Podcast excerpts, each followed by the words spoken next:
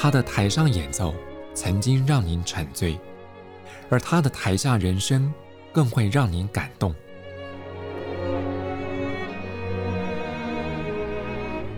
国家交响乐团爱乐实验室 Podcast 名家登场，有生命的音符只为您演出。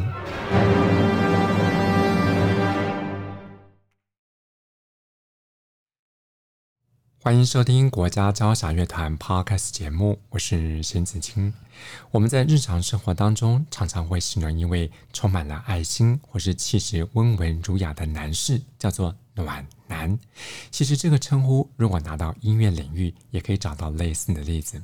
我们就以弦乐器的家族来看，当中有项乐器的音色特别迷人，它拉奏出来的旋律，有时候情意绵绵。有时候低沉浑厚，我想任何人第一次听到都会深深着迷，那就是大提琴。在我们这一期 Podcast 节目当中，为各位听众邀请到这位来宾，过去三十五年来，他兢兢业业的就担任国家交响乐团大提琴首席，也带领着大提琴声部奏出了抑扬顿挫的旋律。为您邀请到国内知名的大提琴家熊世兰老师。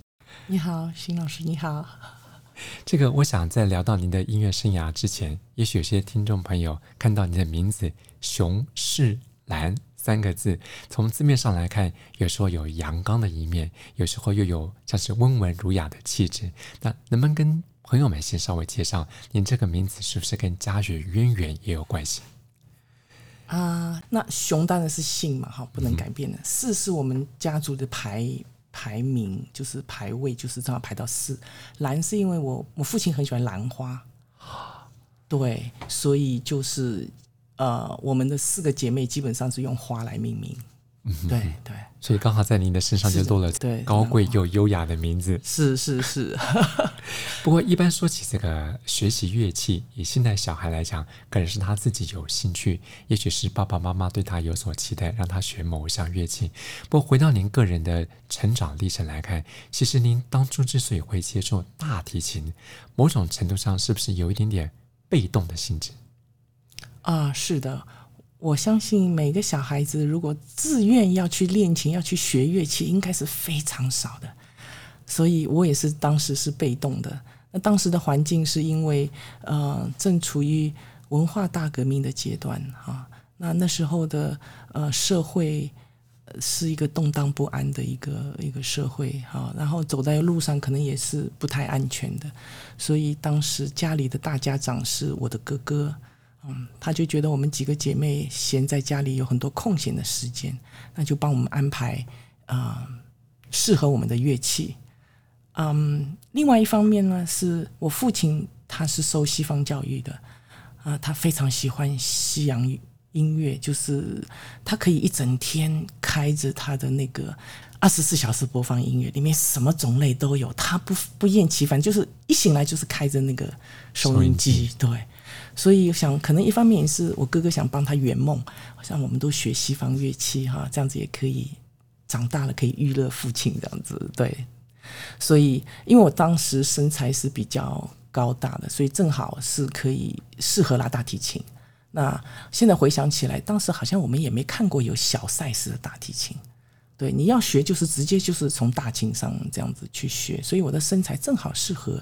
那当时我大概是六年级到国一期间吧，对，所以我就就被被派你学大提琴，然后两个妹妹学小提琴。那之前其实我们四个姐妹都有学钢琴，那我姐姐就留在钢琴上面，那我们就就就四个姐妹这样子，家里啊、就开始我们的学习的旅程了。就是个小型的室内乐团，是是是。当时的环境是因为文革期间，是他要破除一切对西方有关联的文化也好，资讯全我们全部都没有办法收收集到或者听到或者看到，所以嗯，学习西方乐器也是不允许的。所以我当时学的时候，嗯，就一定要门窗关起来，窗帘拉好，然后偷偷的进行这样子，对。那，嗯，我们的邻居还是会发现啊。他说：“哎，为什么你们到下午某个时段，你们窗帘都连拉起来了，就会来偷偷偷偷张望，呵呵，看里面发生什么事这样子。”对，所以还好他们没有举报我们了哈。对，当时的社会是这样子啊，互相会举报这样子。对。不过在这么一个艰困的环境之下，当时您又是这么小的年纪，开始有点点被动性质的接触了大提琴。那在那段期间之内啊、呃，您的大提琴学习，比如说您所使用的教材啦，或是一些音乐的来源是怎么取得的？哦，真的是讲起这个好辛苦哦。不过，嗯、呃。另一方面呢，也是可以让我偷懒的时候，因为没有教材，我没有东西啦，这样子，所以我们是这样子。因为当时书店都都都关门，你大概除了买日用品以外的店，可能都不被不被允许开了。你你没有东西贩售嘛？对，所以我们的谱基本上都是从老师那边借给我们啊，那我们把它抄下来啊，或是嗯、我我记得我有拉过一些简谱。对，可能是一些简简单的旋律啊，从从简谱开始，因为我们没有一个循序渐进的教材嘛，就是手边可以拿到什么教材就就就就拉。那我记得有些时候拿，我一开始没多久就拿到巴哈的无伴奏，就看到哦，那是什么东西，我音在哪里都不知道，所以就一个音一个音慢慢啃这样子哈，真的是就是不是循序渐进啊，所以就这样学起来很很很辛苦。对，那嗯，到后期我还真的自己。有手抄，呃，我的第一份协奏曲圣上那个全部用手抄的，用鹅毛的那个管子，然后剪下来了以后，那个缺口是斜面的缺口，然后沾着那个钢笔的水，就很像古代的那个啊，电影里面看到一个鹅毛笔这样子，然后就这样子抄谱，然后嗯，抄了到后来因为。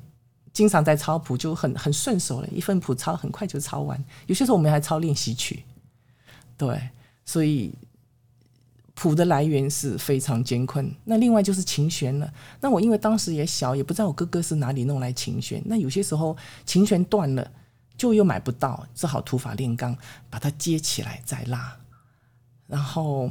我也会接弦，如果是断在对的地方还可以拉的话，比如断在那个弦栓的地方，对不对？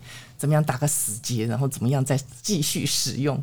然后弓毛方面，因为当时小也不知道哦，原来弓毛其实是一阵子要需要换的嘛。那我们有弓毛就一直拉，拉到它大概全部断光为止嘛。有些时候打滑，我们就去把它嗯、呃、拿下来，弓毛还在弓上哦，拿来洗。对，就是。当然是尽量避免那个水进到那个弓根里面去，对，洗了以后，然后擦干、吹干，然后继续拉，然后，然后或者是哥哥自己来换弓毛，就是很多的那种自己来来来解决这个这个在学习的过程里面所需要的，或者遇遇到的一些问题，对自己解决，因为没有师傅，没有其他人可以帮我们。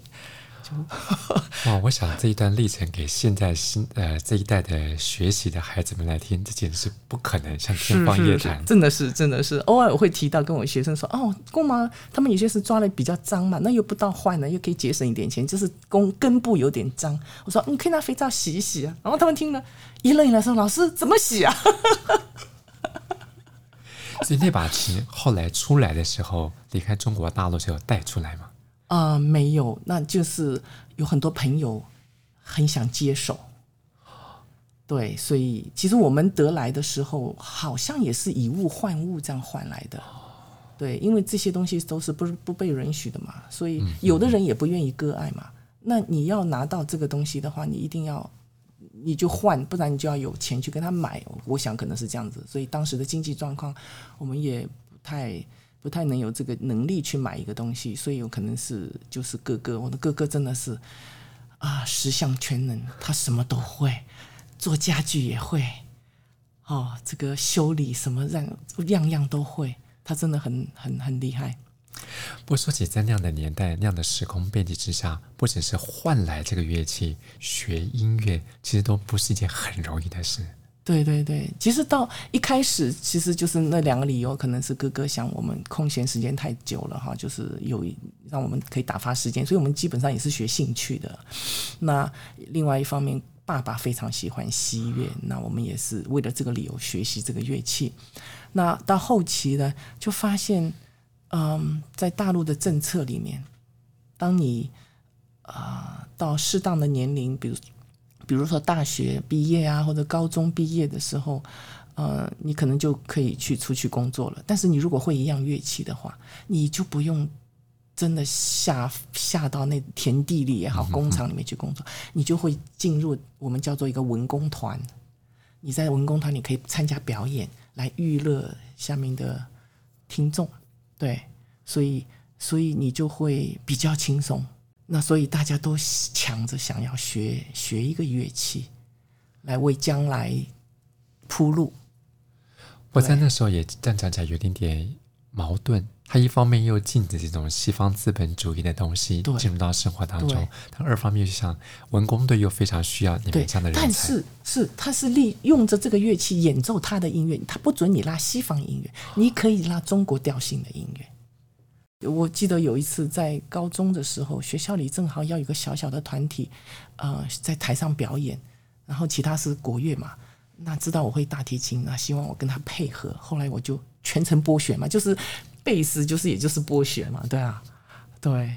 结果后来就曝光了，大家都知道了，因为可能是我的邻居去举报我会拉这个琴，对。然后正好那时候学校有有这个需要，对。那渐渐的，大家就那个冶金文化的革命后期了，那大家就觉得啊，其实学了这个乐器，最后可以逃避被下放到。更低层的工作，做做那些比较比较低层的工作，对，你可以在比较高尚，在台上，在在乐团里面唱歌跳舞啊，这样子，乐器也是其中一项嘛，对，所以大家争相的想要学一个乐器，所以你说我们最后的乐器如何处理？很多人朋友啊，什么都都都等着要。不过在那样的环境之下，学了大提琴，不是保住了您的身家性命，其实后来在离开了文革时期的中国大陆，您先去到了。香港，嗯，大提琴这个乐器也是您一个很重要生活中的助力。是是是，那当时候正好是在嗯高中毕业的前半年吧，因为经历过十二年的跟政府的奋斗，要想申请出来，最后一次总算成功了。那那出来到香港的时候，嗯，正好香港爱乐正好在组团。那我就很幸运的就进去了，啊，那在在在那个也是我第一个交响乐团嘛。那在那个时期，一方面又可以赚工资，另外一方面赶快，因为知道自己有很多地方是不足的，就赶快跟着大提琴首席，一边学习一边上课，一边一边一边工作。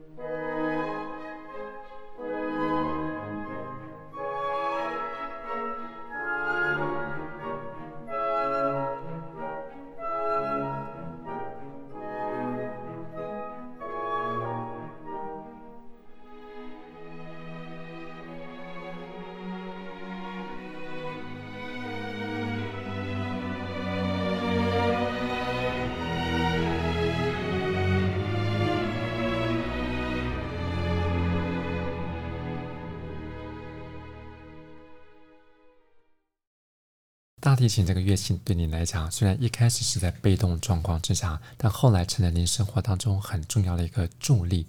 甚至您后来在慢慢接触大提琴之后，你会发现这个乐器在你的生命当中不可或缺。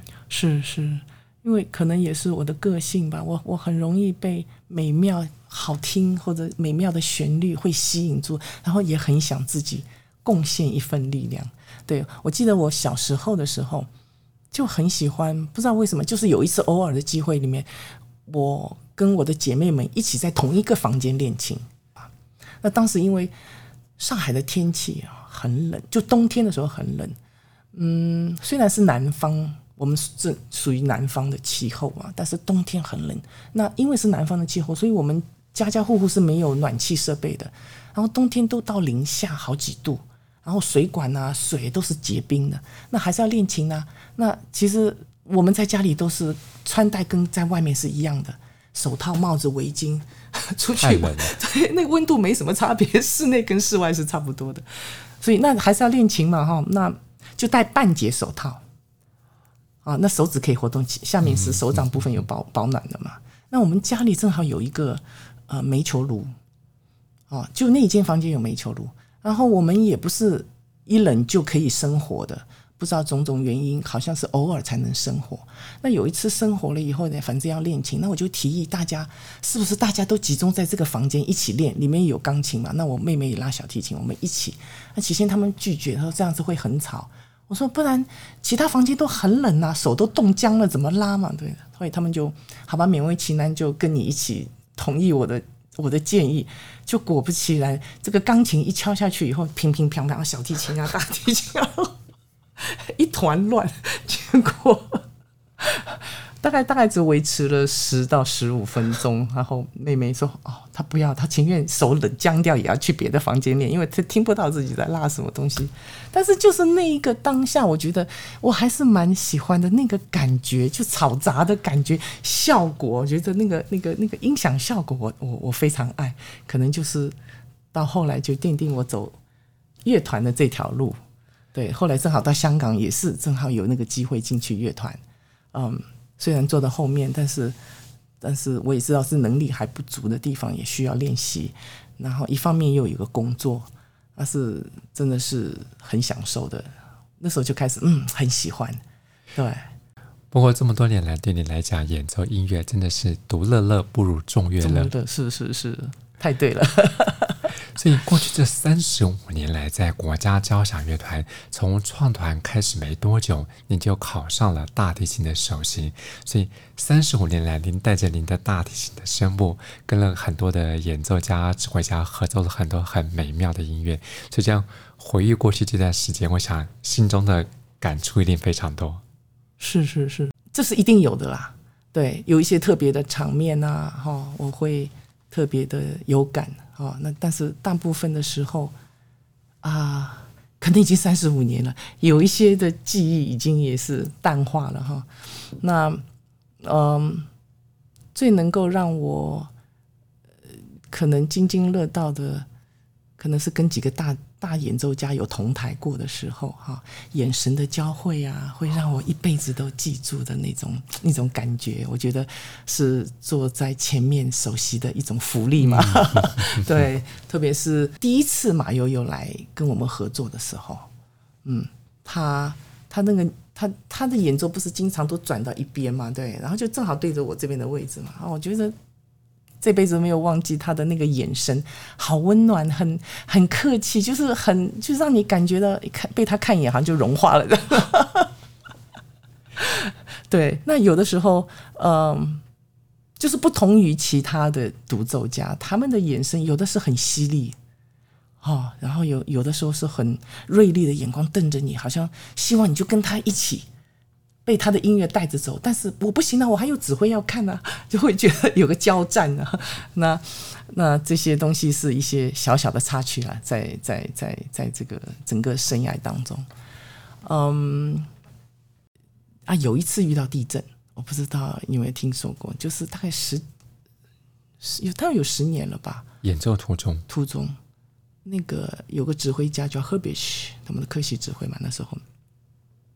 他嗯正好带我们拉 Bruckner，好像是第二乐章慢板的开始，然后他老人家就是动作慢慢的哈，第二乐章嘛，你的身身体的那个动作也是慢慢准备转到那个小提琴声部，因为那他们开始，然后指挥棒一下去，哦，就开始地震了，就好像听到大地听到他的，或者看到他的那个指挥棒一下去就开始震动，结果后来我们就大家互相看一下。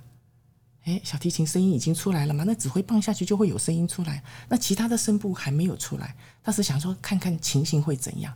结果越摇越大，屋顶就叽叽嘎嘎叫，连听众都已经有点坐立不安了。那我们当时就准备拿着琴，想说万一屋顶掉下来，我们是不是要赶快保护好我们的琴？真的是，我们有的团已经要准备闪人了，他都还没发现，他就一直比，他就指挥棒不停，我们。声部就要进来了，对，后来还好停止了，那真的动摇了大概十几秒，然后动到有些时候你会听到下面的木头会叽叽嘎嘎叫，那次是天花板，唰唰唰唰的那种板在里面飘动，这样撞击声。然后我们想说，为什么你指挥你你现在要怎样？要不要停下来？因为好像很危险。对，他好像都最后后来下来了以后，结束了音乐会结束以后，他说他没有发现，他不知道有地震。其实那场地震产生还那个起步还蛮蛮蛮吓人的，上面的震动，天花板的震动，下面的其实听众也有点鼓噪，准备要出去了。我们在台上也是想，是不是要走了？琴都举起来准备。结果哎，好像就安静下来。那刚好正好也骗那个音乐要进行到大提琴这边了，所以就只好 OK 拉拉下去。后来就还好，所以 所以在外在环境这么紧张状况之下，偏偏出来是那么宁静安详的音乐。是后来我们会在想，哎，如果指挥不停，那这个危险是我们要我们取决于什么？还是就继续陪着指挥一起下去，还是我们就自己走人？无解。我说起来这么多年的演奏生涯，还有教学的经验，那有没有哪一件事，或是哪件乐曲，你觉得回味过去这么多年来，影响你最深的？我觉得我其实我我对每一场音乐会，我都会非常尽力的去准备，因为对我来说，演奏就是我放松的时候，对，我享受的时候。我教书是让我很费神，哎，你你你要你要去针对每一个学生的他的问题，找出问题所在，怎么样帮助他？我觉得好费神啊！所以每次到乐团排练，哦，我总算可以放松了，我不要再面对学生，我面对自己就好。所以，因为也是我的兴趣嘛，乐团演奏，所以我都会很尽力的去去准备，去包括。画功法啊，这些东西也就是有些时候也要参考，哎，网上其他的乐团怎么拉啊？不是，就是有的人觉得，哎，功法不就是拉顺就好吗？它不是拉顺的问题，它是要配合音乐的情绪，做一个正确的可以表达出那个情绪的功法，所以是需要需要研究一下。那有些时候做法可能有几种，那你要参考，一定要参考小提琴首席的。所以之前的工作其实要做很多。那到了场上拉琴的时候，在排练的时候，你还是要想一边拉一边思考，哎，这些功法是不是实际在用的时候符合指挥的要求？其实脑子里转很多的这样子，所以在思考很多事情。嗯，那后面的人也会盯着你，哎，你稍微没有按照你自己写的功法拉，他们就会说坐在后面嘛，因为可能达不到那个距离，他就那弓拍拍你的肩膀，哎，熊老师，你是改功法了吗？所以我会很小心的，因为后面都在看嘛，因为他当然是要跟着前面的功法，对对。有些时候啊，是我不小心不注意就拉错功法这样子哈，不要在意这样子。所以有些时候偶尔会在场上，甚至音乐会的时候也会有点开小差这样子，结果让我很糗的一件事情就发生了。好几年前在新竹的一场演出。我们是拉奥芬巴赫的一个 Overture 哈，里面有有一段很大的独奏，天堂与地狱是，嗯嗯，结果忘记进来，那个前面铺陈对不对？我我一开始就有一段独奏了，但是我就想说啊，我这些同事吹的跟播的真好听啊。然后我自己想说，哎，OPPO 吹完其实就要接我了嘛，哈，我完全开小差，我在 变成就是调转身份，我就变成是一个欣赏的角度在欣赏，然后竖琴爬了以后，我说，哎，这边好像是应该有个主旋律。这个叫会议过来，哎呀，是我哎！有人提醒你吗？后来旁边还是提醒赶快赶快进来。后来那场也是吕少家的场次，他那时候是客席指挥，好像是对对，很多年前，那十几年前，他对，他就后来就安慰我，他说：“哦，他也在国外听过有人没有进来的。”我想说：“哦，你也真会安慰我。”对啊，那个啊、哦，真的是这辈子不会忘记的事情。我听您讲这么多在乐团当中的趣事，我觉得很多听众一定很羡慕您，因为您是把自己的兴趣跟工作很完美的结合在一起。是是是，我也自己觉得我真的是这辈子太幸福了。对对，能够做到我我的工作是我的兴趣，对，然后一上去就是可能就是小时候的那一次的大家一起练习的那个记忆啊。所以让我我觉得，虽然我坐在首席有首席的责任，是也是很重要的、很很重大的责任要扛着，但是我正好坐在舞台中间，那个乐团的音乐进行的时候，就是回绕你，你就你正好是一个环绕音响嘛。然后我又特别喜欢那种后期浪漫的这些曲子，什么交响诗啊什么，然后那个铜管啊、鼓啊什么一进来，那个音响哇。轰，很多人觉得轰炸。我说啊、哦，我很享受，享受那个、那个、那个、那个丰富的音乐的线条啊，享受那个磅礴的那种震撼力的效果。对，所以虽然辛苦，但是也值得了。对对对。所以像您之前提到的，您在练琴的时候，您与其说一个人练，不如大家群聚在一起，那种感觉也像是一种情感上面的交流。是是是是是，有有有有有有。有然后，嗯，所以自己在那个位置上是觉得，嗯，有些时候享受是是一回事哈，但是有些时候还是会有压力。好想就坐在后面，就享受那个音乐就好，拉个 tutti，不要坐在前面扛这么多责任。我想您真的是一个非常 enjoy 音乐的人，所以你喜欢拉奏音乐，也喜欢享受跟大家一起合奏音乐的那种。那种邻居的美的氛围，是是是是是。还有我要提到的就是，嗯，我在后期的嗯工作里面，慢慢就更释怀、更放松了。因为当然是那个压力一直都在嘛，哈。但是他我在就会转换到我的演奏里面，让我能够是比较多的摆动式拉法，哦，所以就会在舞台上可能会看到我的动作。是特别的不一样一些，因为是我的演奏的方式改变了，让我能够整个放松，用推的方式在拉，而不是用嗯比较压的方式在拉，所以我就变成在舞台上可能会看起来比较突兀的那一位吧。你说你的肢体语言，我的肢体语言音乐融在融在一起了，没错没错。那从小开始接触像巴赫的无伴奏大提琴奏曲，到现在这么多年来，如果说我们问个私人问题，有那么一天了，只有您一个人带着自己的大提琴到了一个荒岛上面，那你想带着什么样的音乐陪伴你？我想带什么？我一定要是巴哈吗？如果是巴哈的话，我会非常喜欢嗯第六号。无伴奏组曲的第六号，对，它带给我很多宁静吧，对，peaceful 的感觉。但是我会其他的话，我会更想听到就是莫尔岛河，我超爱那个曲子，小时候可能就有听过，在在老师的家里，对。然后，嗯，Dvorak 那个第九交响曲的第二乐章那个思故乡那个 English 上那个那个吹的那个片段。对，我超爱的。呃，之前你也提到说这个后期浪漫的作品，嗯、所以来自俄罗斯的柴可夫斯基，我想应该也是您最爱之一。是，是，是，它是很多战争的片段，我也因为那个音响，我喜欢那个音响效果。对，环绕音响，对，那种那种激动、激情的那种那种 brass 进来的那种效果，哦，非常 enjoy。尤其他也给大提琴写了很多很美的旋律。有有有有，对。如果我这次之后还要再再可以选一个乐器的话，我一定会选选选 brass 铜管。铜管，对。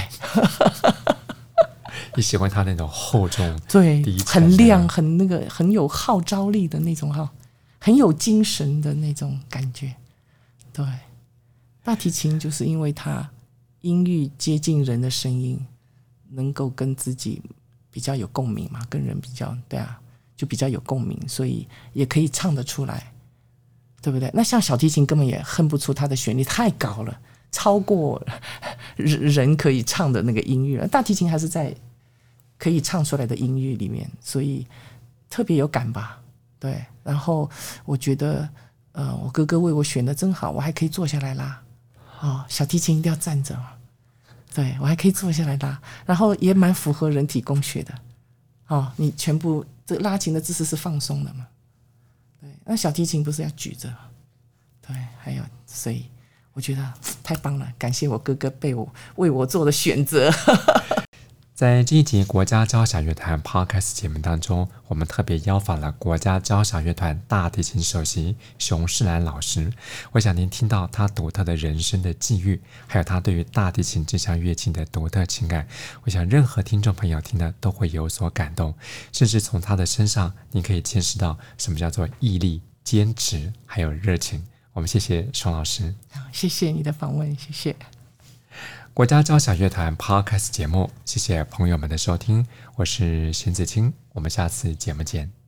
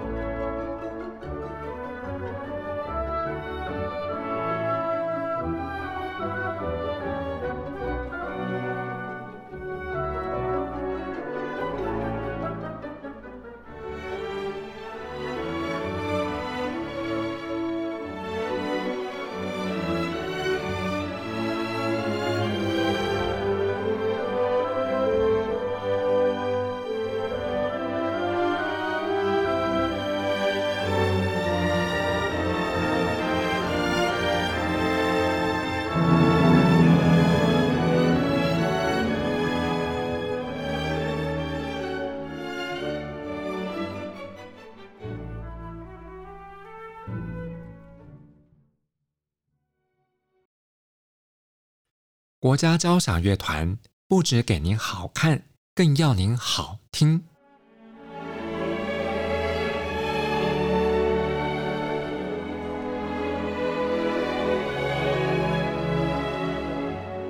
国家交响乐团独家精彩实况，原创 Podcast 节目，舒缓音乐，友善贴心诚意十足。